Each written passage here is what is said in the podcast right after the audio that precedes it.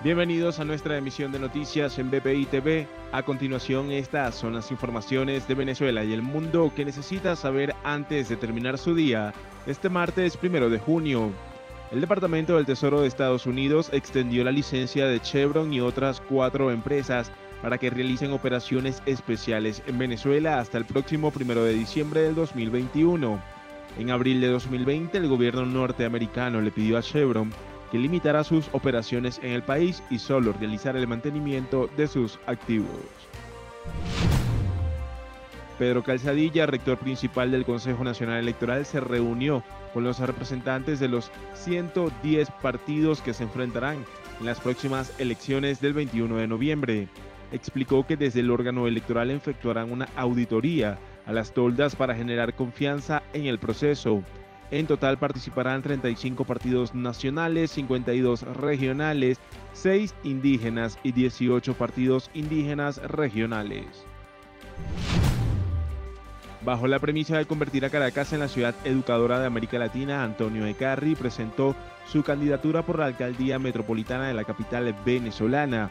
En un acto junto a un grupo de militantes, Ecarri puntualizó que su plan de gobierno está enfocado en el impulso del comercio local y la educación precisó que durante los últimos 14 años la Alianza del Lápiz ha beneficiado a más de 7.000 ciudadanos en lo social educativo y lo económico.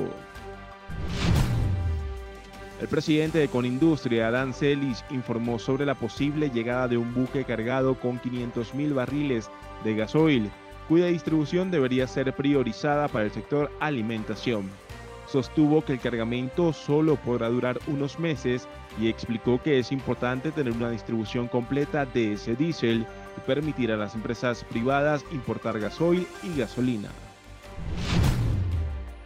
Los médicos en la sala de emergencias del Hospital General Dr. Luis Felipe Guevara Rojas iniciaron un paro indefinido debido a las deplorables condiciones en las que se encuentra el centro de salud y la falta de insumos médicos Robeli Marcano, médico residente del hospital, informó que se han tratado de comunicar con la directiva del centro para denunciar la situación, pero no ha obtenido respuesta. Para el desarrollo de estas y otras informaciones, los invitamos a sintonizar nuestra señal en vivo y contenido on demand en bpitv.com o a través de Roku, Apple TV, Amazon Fire y nuestro canal de YouTube. Síganos en las redes sociales como arroba bpitv.